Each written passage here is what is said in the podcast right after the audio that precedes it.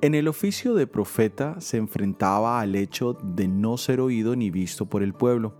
La mayoría de los que escucharon los anuncios del profeta hicieron oídos sordos a su predicación y deliberadamente cerraron sus ojos a la voluntad de Dios. Aún la misma palabra de Dios endurece a los pecadores no porque esa sea la voluntad de Dios, sino porque el rechazo del mismo hace que su corazón no pueda ser tocado a menos que algo dramático suceda en sus vidas y aún eso no es garantía. El Mesías enfrentaría el mismo rechazo de parte de su pueblo.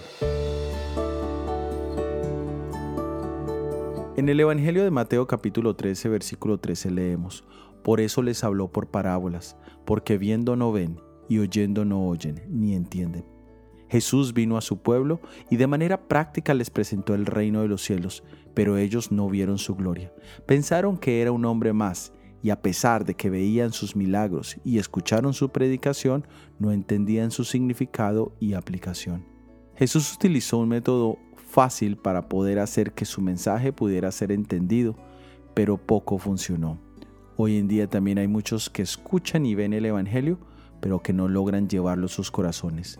La terrible consecuencia es que Dios quita la luz de aquellos que cierran sus ojos contra ella.